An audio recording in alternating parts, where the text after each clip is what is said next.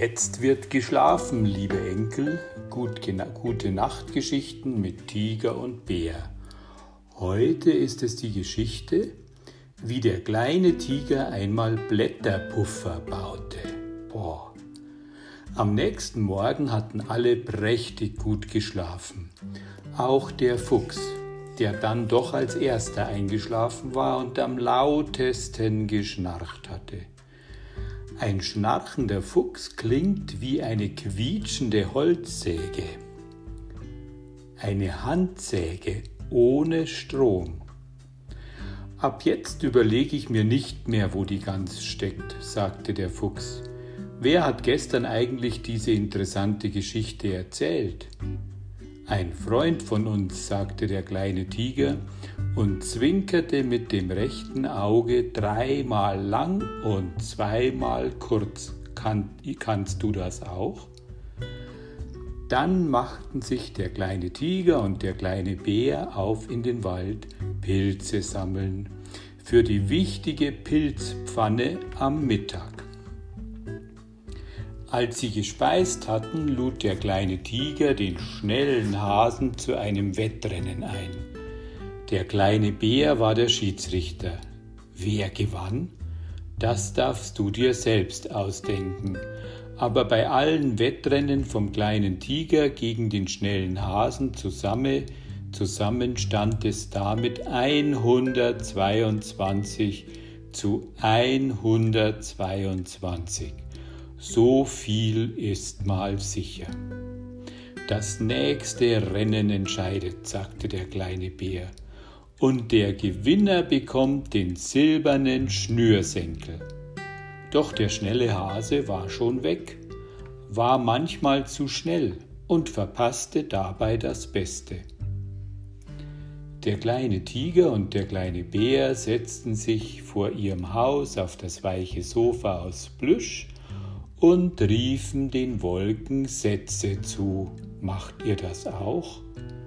Das größte Glück ist hier, rief der kleine Bär. Und jetzt, rief der kleine Tiger. Und dann sagten sie nichts mehr. Manchmal muss man nichts sagen, manchmal guckt man einfach den Wolken beim Weiterziehen zu und alles ist gut. Als am Abend draußen die Sterne um die Wette funkelten und der kleine Tiger und der kleine Bär im Bett lagen, waren sie ganz schön müde von diesem aufregenden Tag. O Bär, sagte der kleine Tiger, was haben wir heute nicht alles erlebt? Ui, ui, ui. Stimmt, sagte der kleine Bär, wir haben Pilze gefunden und gekocht. Ich bin ein Wettrennen gelaufen, sagte der kleine Tiger, und wir haben den Wolken zugeschaut. Ganz schön viel, brummte der kleine Bär, und wäre fast eingeschlafen, hätte es nicht an der Tür geklopft. Ganz schön spät, sagte der kleine Tiger. Vor der Tür stand der schnelle Hase im Schlafanzug mit den roten Punkten. Heute kein Wettrennen mehr, brummte der kleine Bär. Ich kann nicht schlafen, sagte der schnelle Hase. Ich habe morgen so viele Termine, dass ich jetzt schon daran denken muss. Dann denk doch an etwas anderes, sagte der kleine Tiger. Geht nicht, sagte der schnelle Hase, mein Kopf ist zu voll. Boah, das ist schlecht, sagte der kleine Bär und lud den schnellen Hasen in ihr Bett ein, in die Mitte, denn wer in der Mitte liegt, hat es auf jeder Seite gut. Dann rief er durch den Wassertunnel nach dem flinken Fisch, schickte ihn los, die anderen zu holen. Gib allen Bescheid, sagte der kleine Bär. Der Hase ist ohne Schlaf. Wir treffen uns in zehn Minuten bei uns. Das ist jetzt gleich und der kleine, flinke Fisch flitzte davon. Alle kamen. Der riesengraue Elefant fiel mit der Tür ins Haus, die Nachtigall flog von oben ein, der müde Maulwurf kam unterirdisch, die Arme, die Ameise bemerkte wie immer niemand, der Fuchs, die Tante Gans und der Reiseesel Mallorca. Nur der Igel war nicht da. Zum Igel hatte der müde Maulwurf keinen Tunnel für den Fisch gegraben. Manchmal ist das Leben ungerecht. Ist die Gans auch da? fragte der Fuchs. Nicht da, schnatterte die Tante Gans, nur ihr Gänsenachthemd. Ich hab meins verkauft, sagte der Fuchs. Fuchs bleibt Fuchs. Der Hase kann nicht schlafen, sagte der kleine Tiger, und deswegen habe ich eine Geschichte für euch. Soll ich sie erzählen? Aber ja, aber ja, sagte der kleine Bär. Aber ja, aber ja, aber ja, riefen alle anderen, auch der schnelle Hase. Als sie sich alle um das Bett vom kleinen Tiger und kleinen Bären herum bequem gemacht hatten, fing der kleine Tiger an.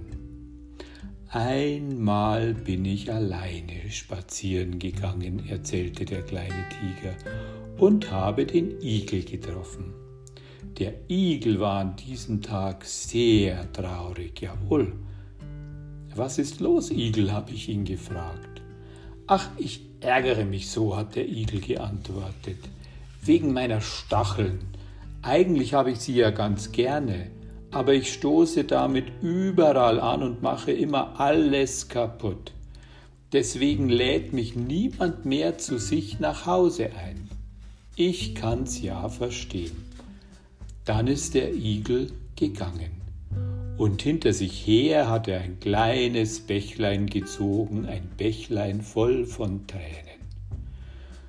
Gut für mich, schlecht für den Igel, rief der flinke Fisch. Was ist denn passiert? Der Igel ist überhaupt nicht mehr ausgegangen. Er lag nur noch unter seinem Laubhaufen und war traurig. Ich hab's an dem Bach um den Laubhaufen herum bemerkt. Nicht mit dem Tiger, habe ich mir gedacht, denn ich hatte schon eine Idee. Ich wollte alles, wo der, Tigel, wo der Igel anstoßen konnte, mit Blättern verkleiden. Dann konnte er nichts mehr kaputt machen und wieder jeden besuchen. Jawohl. Starke Idee, sagte der kleine Bär. Also ich bin nachts in den Wald gegangen und traf den Specht mit einem Lasso. Aber der Specht hatte keine Zeit mir zu helfen. Dafür hat mir der Siebenschläger geholfen, war sowieso nachts wach und hatte gerade nichts zu tun. Zuerst haben wir die Krähe geweckt und ihr von meiner Idee erzählt. Lasst mich in Ruhe, hat die Krähe gesagt. Aber ich hab sie locken können. Mit was? Na gut, ich erzähl's euch. Aber verratet es nicht weiter, ja? Krähen wünschen sich manchmal schön singen zu können und nicht nur zu krächzen und krähen. Das kann ich verstehen, sagte die Nachtigall. Also habe ich der Krähe versprochen, dass sie singen wird wie die Nachtigall, wenn sie uns hilft. Jawohl. Die Krähe hat sofort angefangen, die Blätter von den Bäumen zu pflücken. Jedes einzelne mit ihrem Schnabel, die ganze Nacht. Der Siebenschläfer und ich haben sie unten aufgefangen und in den Rucksack vom Reiseesel gepackt alle Blätter aus dem ganzen Wald, bis der Mond nur noch ganz schwach zu sehen war, denn es war schon Morgen. Auf der anderen Seite hatte der Mond einen hellen Punkt, als ob ihn jemand gestochen hätte. Naja, wir sind die Wege vom Igel zu seinen Freunden abgelaufen und haben jede Stelle an der er mit seinen Stacheln hängen bleiben konnte, mit Blättern verkleidet. Haben Blätterpuffer gebaut, jawohl, und das waren viele Stellen, auch in der guten Stube und sogar beim Maulwurf unterirdisch. Echt jetzt? fragte der müde Maulwurf. Hast du nur nicht gesehen, weil es bei dir so dunkel ist, sagte der kleine Tiger. Als wir fertig waren, bin ich den Igel besuchen gegangen.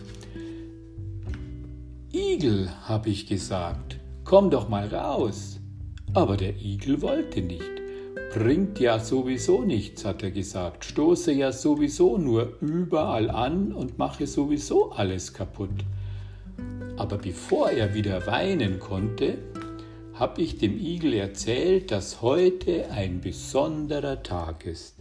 Ein Tag, an dem Wünsche in Erfüllung gehen. Kennt ihr die auch? Wirklich? fragte der Fuchs. Mein Wunsch ist bekannt.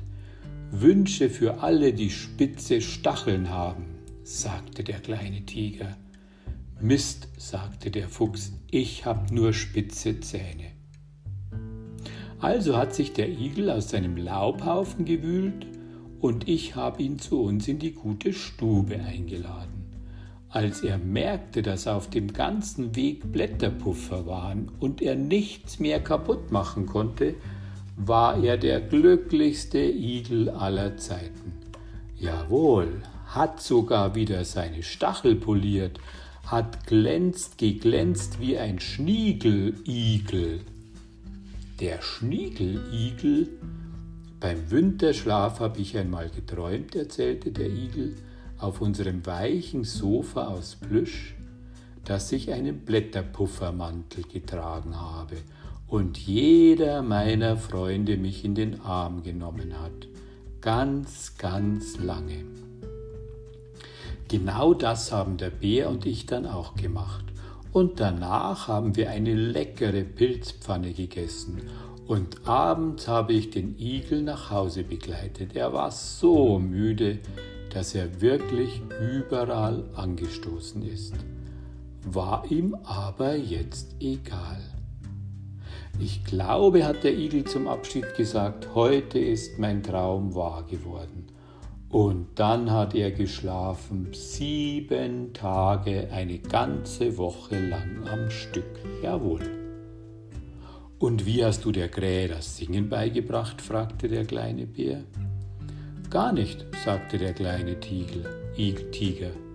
Ich habe der Krähe erzählt, sie soll den Schnabel auf und zumachen und gut lauschen. Einen Ast weiter oben saß die Nachtigall und hat gesungen. Und die Krähe hat's geglaubt. Das reichte, denn sie hat den schönen Gesang nie wieder vergessen. Ein Problem haben wir trotzdem noch gehabt, und zwar ein großes. Aber niemand fragte mehr, welches Problem der kleine Tiger wohl meinte. Alle schliefen, schliefen fest und tief und tief und fest, wie Murmeltiere oder Steine und träumten von einem großen Abenteuer mit Blätterpuffern überall.